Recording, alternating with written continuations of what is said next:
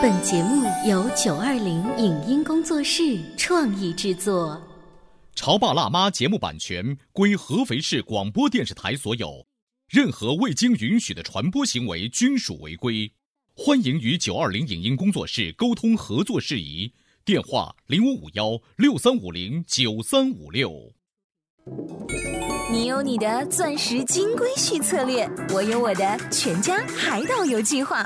你扛着单反泡妞马不停蹄，我为孩子捕捉成长的美妙瞬间。你忽略我的魅力，我会证明这是谁的时代。你否定我的生活态度，我决定我的人生蓝图。帅哥俊男靠边站，有了宝宝的潮爸魅力更爆发。窈窕美女靠边站，有了宝宝的辣妈魅力更火辣。我是辣妈，不是老干妈，我为自己代言。我是潮爸，不是太阳能浴霸，我为自己代言。潮爸辣妈。本节目嘉宾观点不代表本台立场，特此声明。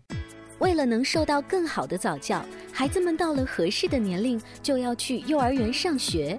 这是孩子们第一次离开家长的照顾，去一个陌生的环境体验集体生活。那么入园时家长如何做才是最恰当的？为什么过分夸大幼儿园的好处并不是正确的做法？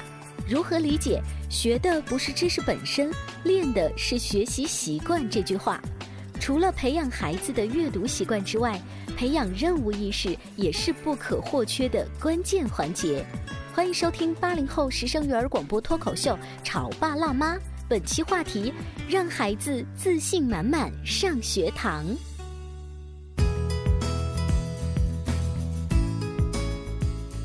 收听八零后时尚育儿广播脱口秀《潮爸辣妈》，各位好，我是灵儿。今天直播间为大家请来了童话亮晶晶的圆圆姐姐，欢迎！大家好，我是圆圆。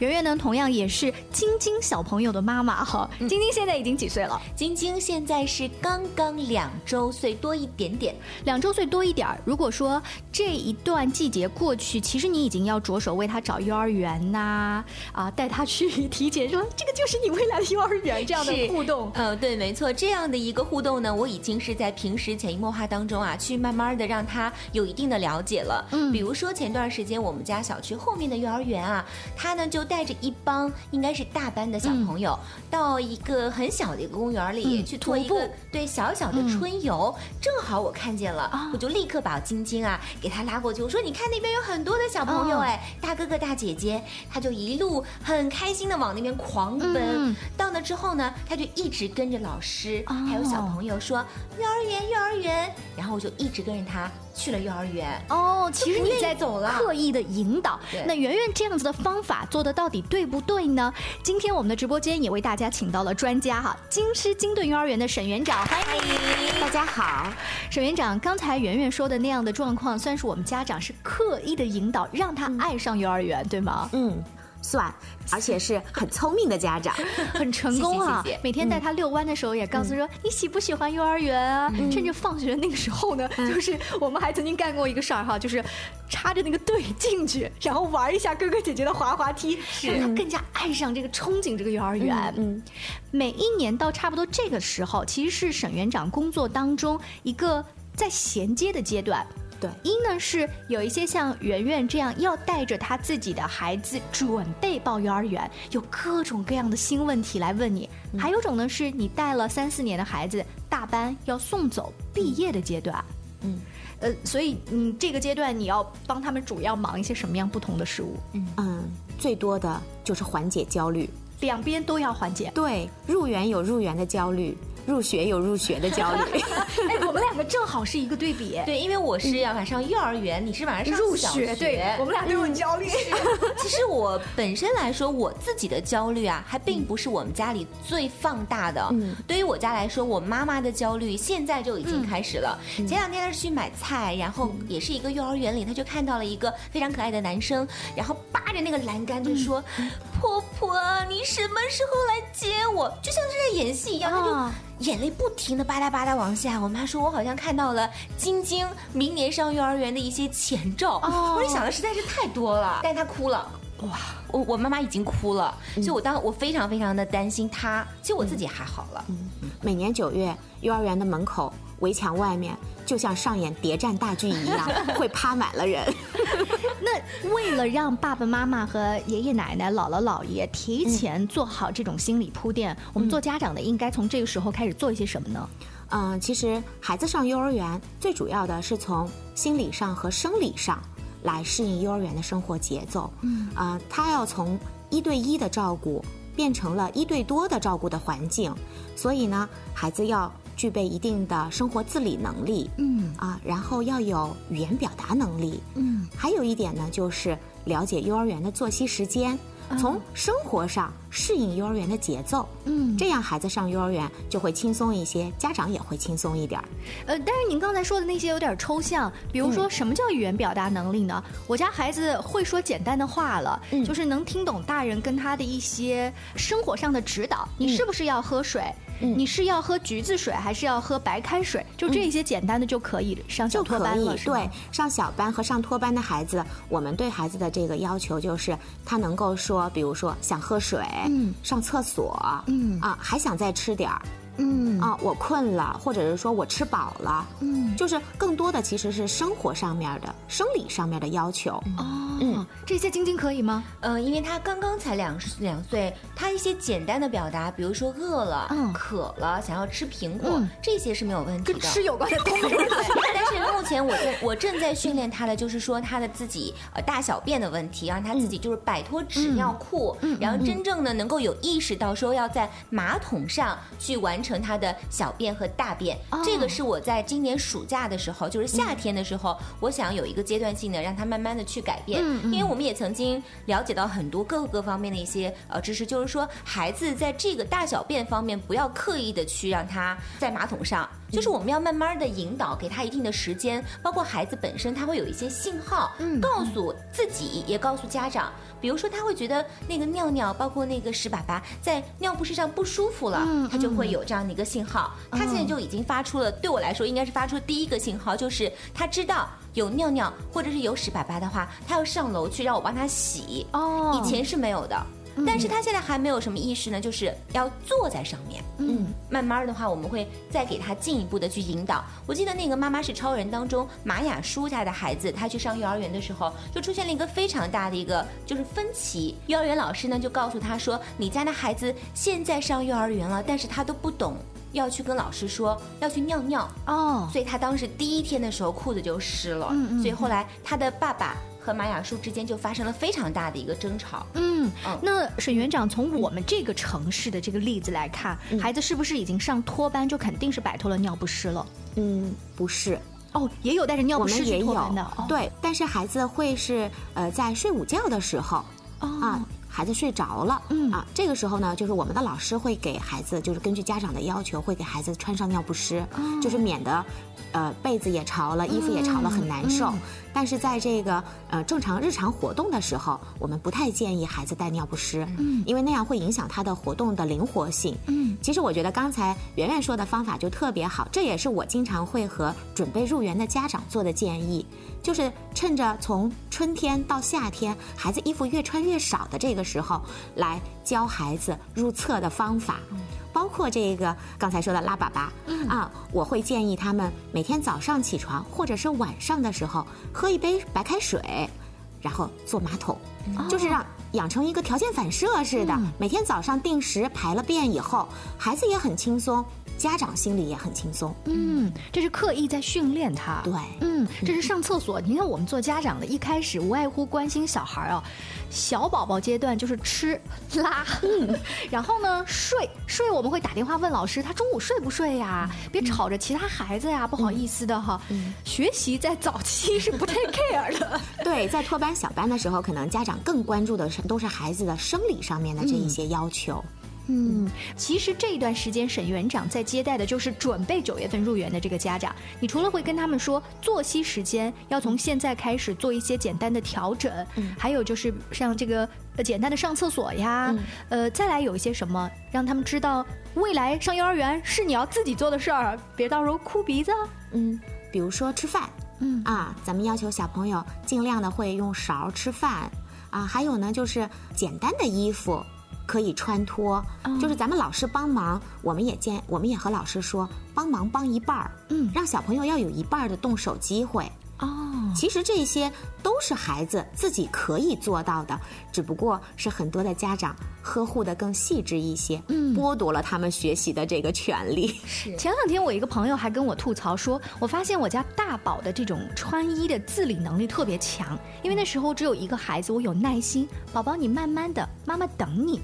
于是看他穿鞋子、穿衣服。等有了二宝之后啊，就是我要忙着姐姐送各种兴趣班，快快快快快快快点！于是就帮二宝的鞋歘就穿了为了赶时间，赶时间。于是二宝这方面他真的就不像当年的姐姐这么强。嗯，会有这样的，就是包办的越多，孩子自理能力可能就越弱一些。这个只能靠把妈妈的自己的这个心态做一点调整，要给孩子一点时间。我们讲慢养孩子，静待花开嘛。嗯，就还是要多放手一些。嗯，我记得刚刚呃沈院长说到一点，我。特别有感触，就是孩子是吃饭的问题。嗯，因为我是在他一岁半之前，也就是今年春节之前，全部都是让他自己去吃，不论是米饭也好，面条也好，全让他自己上手去弄手去抓。可是呢，今年过年的时候，就有一个非常严峻的问题，很现实。走亲访友，不可能每一家都会有宝宝椅，不可能每一家都能够让孩子坐在那儿，哎呀，好好吃呀什么的。他总是会跑来跑去，那个时候被逼的没有办法，只能够拿出一个杀手锏，小猪佩奇 或者是什么熊熊乐园、狗小狗汪汪队之类的，起码在那一瞬间他可以安静下来，然后去给他进食。可是我后期又发现了不可以这样去做，嗯，所以在这两天我是动员了我。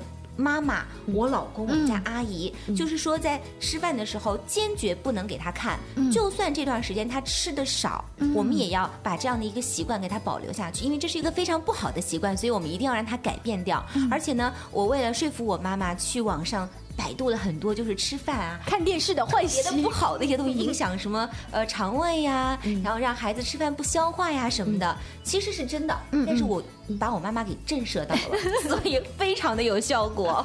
嗯，聪明的妈妈。这些呢，提前做到的话呢，至少在入学的时候，我们会忧虑稍微少一些。但也不能说啊，沈园长，我按照你说的，我都已经做了，为什么我的孩子上学的时候还没有那么顺利呢？他还是会哭闹呢？这个其实也不是完全能够解决问题啊。我们刚才说的这些，其实都是生理上面的一些呃调节，还有一个就是心理上的，就是刚才圆圆说的，我们提前要熟悉幼儿园呀，要熟悉老师啊，要向往幼儿园的生活呀。啊，两种不太恰当的，一种是把幼儿园形容的特别美好，到幼儿园你就可以玩啦，到幼儿园你想干什么都行啦，好多的小朋友呀。还有一种呢，就是在家不好好吃饭，不好好睡觉，到幼儿园老师收拾你。话怎么那么像我现在跟我儿子说的关于小学的呀？上小学特别好，一打下课铃，时间全是你自己的。另外就是，老师，我告诉你，可不像幼儿园老师这么好。就两个咱们都得说到哈。对，就是这两个咱们尽量少用啊。这两个都得不用，尽量少用啊。一方面别把老师妖魔化哦啊，另外呢也别把幼儿园形容的那么美好，嗯，因为到了幼儿园的集体生活的时候，不一定是这个孩子他的生物钟需要集体活动的时候。天哪，那我们做家长到底该怎么描述准确的幼儿园呢？啊，幼儿园里会有一些好玩的事情，嗯，然后有的时候你需要和小朋友和老师们在一块儿，嗯，上课呀。做游戏呀，出去玩啊，嗯，这个时候你要和老师一起，和小朋友一起，嗯，所以我大概的理解的意思是，只是描述事情。而不是带有你的评价的意思在里面，是不是？好，那我们的节目呢进行到这儿，刚才沈园长已经给圆圆支了一些招，从生理上和心理上，我们要提前做功课。接下来还有哪一些？比如说现在年轻的爸爸妈妈跟他之前接触到的一些爸爸妈妈有些什么不一样的地方呢？我们稍微休息一下，广告之后接着聊。您正在收听到的是故事广播《潮爸辣妈》。《潮爸辣妈》播出时间：FM 九八点八，合肥故事广播，周一至周五每天十四点首播，二十一点重播。网络收听，请下载荔枝 FM、蜻蜓 FM、阿基米德、喜马拉雅、中国广播以及苹果 Podcasts，搜索“潮爸辣妈”订阅收听。微信公众号请搜索。潮爸辣妈俱乐部参与节目互动哦。潮爸到，辣妈，准爸到，育儿专家，请。中国内地首档八零后时尚育儿广播脱口秀，陪你一起吐槽养育熊孩子的酸甜苦辣，陪你一起追忆自己曾经的小世界。潮爸辣妈。本节目嘉宾观点不代表本台立场，特此声明。为了能受到更好的早教，孩子们到了合适的年龄就要去幼儿园上学。这是孩子们第一次离开家长的照顾，去一个陌生的环境体验集体生活。那么入园时家长如何做才是最恰当的？为什么过分夸大幼儿园的好处并不是正确的做法？如何理解“学的不是知识本身，练的是学习习惯”这句话？除了培养孩子的阅读习惯之外，培养任务意识也是不可或缺的关键环节。欢迎收听八零后时尚育儿广播脱口秀《潮爸辣妈》，本期话题：让孩子自信满满上学堂。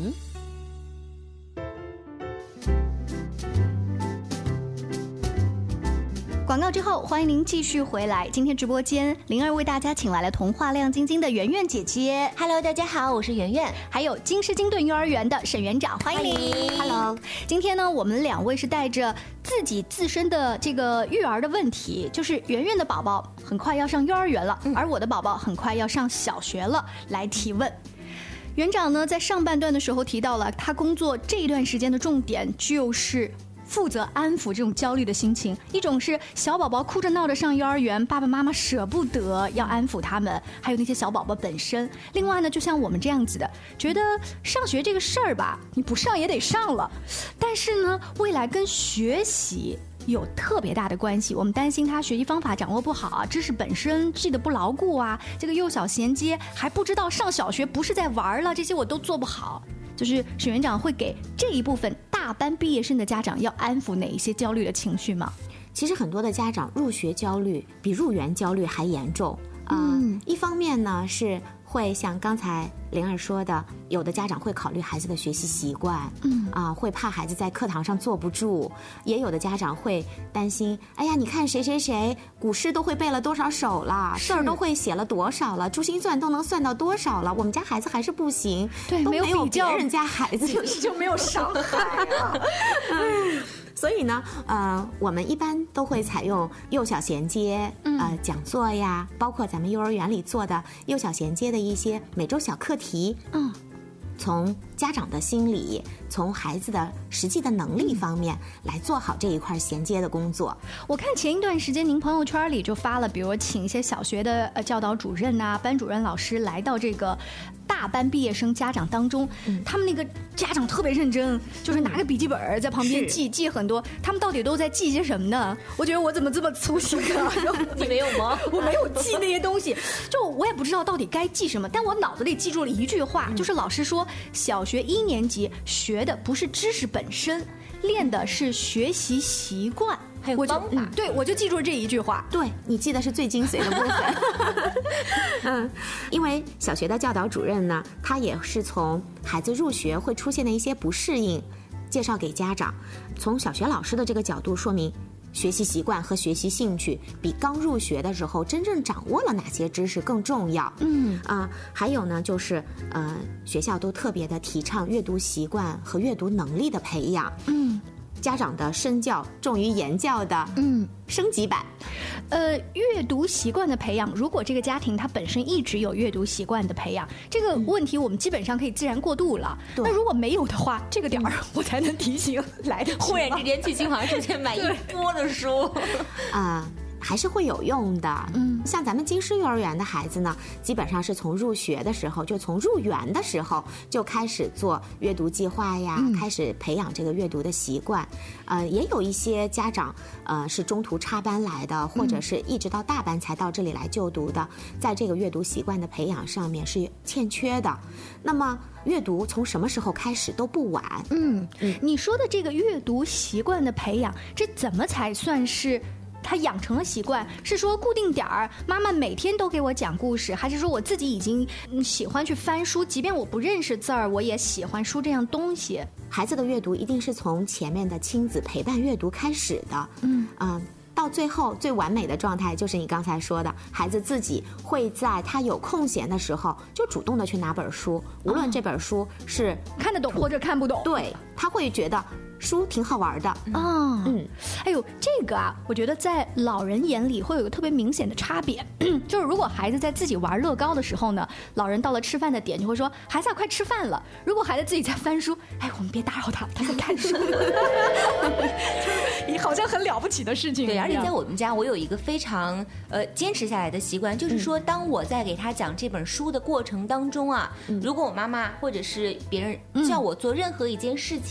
我都会跟他说，能不能咱们把这本书给读完之后再去做？嗯。我妈妈就是开始很不理解，说你读不就一个故事书吗？你读一半或者是干嘛，其实是不影响的呀。我说不是，因为其实晶晶在某些方面，她知道这本书什么时候是一个结束啊。对，因为往往我在给她读一本书的时候，快要结束的时候，她有可能转身就去拿另外一本书给我了。所以其实孩子都是知道的。对，嗯，公主和王子幸福的生活在了一起，所有的结尾 啊。刚刚沈园长提到了，就是读书的习惯，嗯，还。是要从现在赶紧要抓紧继续培养，对啊。另外一个呢，就是孩子的任务意识。任务意识，对，其实不一定要写的才是作业。比如说，老师告诉小朋友，明天早上请每个小朋友带一个卷纸筒，我们要来做手工。那第二天早上就会有孩子兴致勃勃的带着卷纸筒，也会有孩子垂头丧气的说：“我忘了。”嗯，而且我发现老师啊是故意没有在家长的群里说这么一个任务，结果呢，有的孩子说了，呃，有的家长呢就会觉得老师都没有说，这孩子是不是瞎说啊？于是，在群里就问老师，老师说：“我故意没说的，就想让孩子看，就是想让孩子自己记得这个任务，因为上了小学以后，每天老师会布置作业呀。嗯，我们小时候。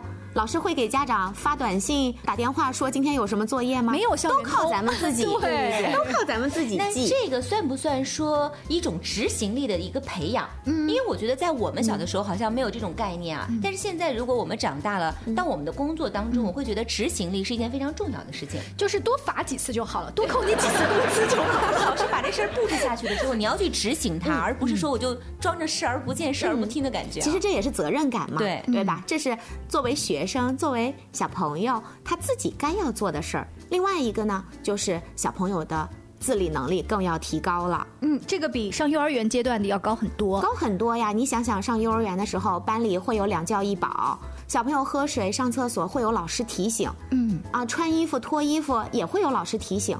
到了上小学，这些事情都得靠自己。嗯，包括我儿子上一年级的时候，有的时候早上带了一杯水，中午回来还是那一杯水，那就没喝。他大概过了多久才会想到说再也没有阿姨提醒我这件事儿了？嗯，他很快，他大概也就是过了一个星期左右。哦，啊，就是小朋友们之间也会互相看别人喝水，才想起哎呀，我也带水壶了。对，然后还有就是下课了，有的孩子会想不起来去上厕所，这边上课铃一打，那边。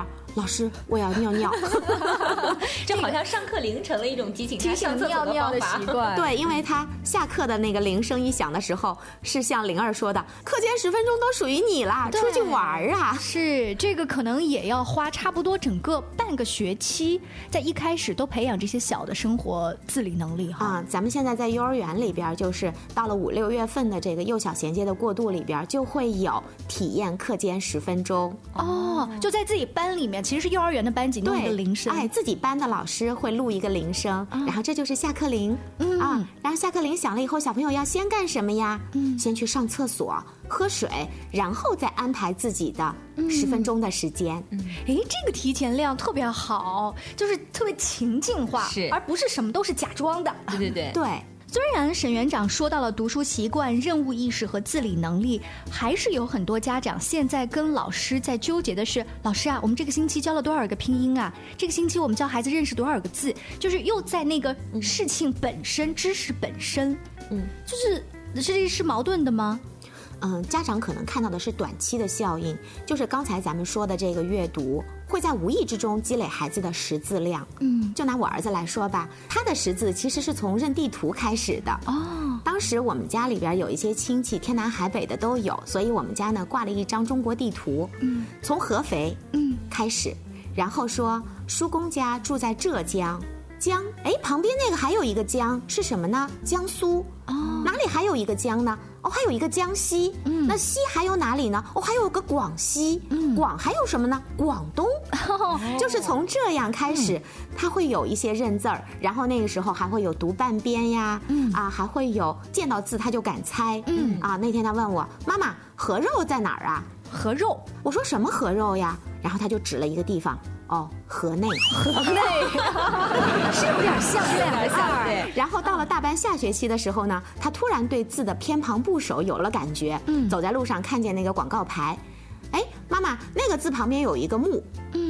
我说对啊，我说你名字里有一个木。嗯。啊，他说那个字旁边有个木，还有一个好像是同学的同。我说对，我说那个字儿他就念同。哦。啊那他前面的那个字呢？他前面那个字也有一个木。嗯，我说前面那是梧，梧桐。嗯，所以像您儿子他的阶段属于阅读习惯，当时已经养成。对，然后他会见字就会有联想。嗯，慢慢慢慢的就是积累，等到他真正上了一年级的时候，呃，确实他的识字量，嗯，是。我可以不用给他读题目的那种哦，哎，这个读题目还真是有不少家长说，我着急教小孩认字，是因为到了考试才发现他题目会做，但是他不知道那个题到底叫他干嘛的。其实也不用太担心，现在我们说幼小衔接，幼小衔接，小学也在和幼儿园衔接哦。一年级的老师在考试的时候。都会读题目给孩子听哦，这样啊？对啊，你觉得瞬间轻松了很多。但是你知道，就是我能有这样的疑问，我身边有很多家长，他们已经开始用不同的方法在教孩子去认字。有一天呢，班主任老师在这个群里面忽然发了说，今天我们教的这个字比之前可能只有五六个，要一下多了很多。有的家长说，哇，怎么今天教这么多？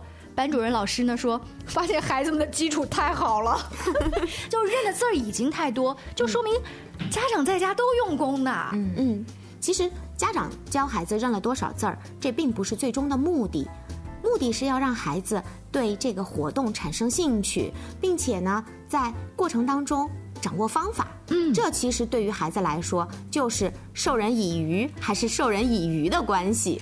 是的，就像沈院长刚才说自己的孩子当年是通过地图来认字，也许你的孩子是很喜欢音乐，他是通过歌词来认字，对，也许有的孩子是通过画画他的那个颜色来认字。都不太一样，所以家里面找到适合你孩子的方法和那一个游戏以及玩具才是最重要的。别忘了，在今天沈园长在我们节目的下半段提到了那一些幼小衔接的孩子，一定要注意培养的是读书习惯、任务意识和自理能力。今天圆圆跟灵儿都找到了自己所关心的那个焦虑点的最佳答案了吗？我是找到了，而且我是觉得最后想推荐给很多爸爸妈妈一本很好的绘本《爱上幼儿园》。我觉得对于很多的孩子来说，真的是能够从中了解到很多，包括家长一定要去看一看，和孩子一起来分享这个绘本。哎，那我是不是也要推荐一个绘本啊？在教室说错了没关系，因为小学生嘛，举手回答问题的这个机会会越来越多。看来我们俩今天呢是收获了，也跟大家分享了。非常感谢京师金顿幼儿园的沈园长，我们下期见，拜拜。谢谢，再见。以上节目由九二零影音工作室。创意制作，感谢您的收听。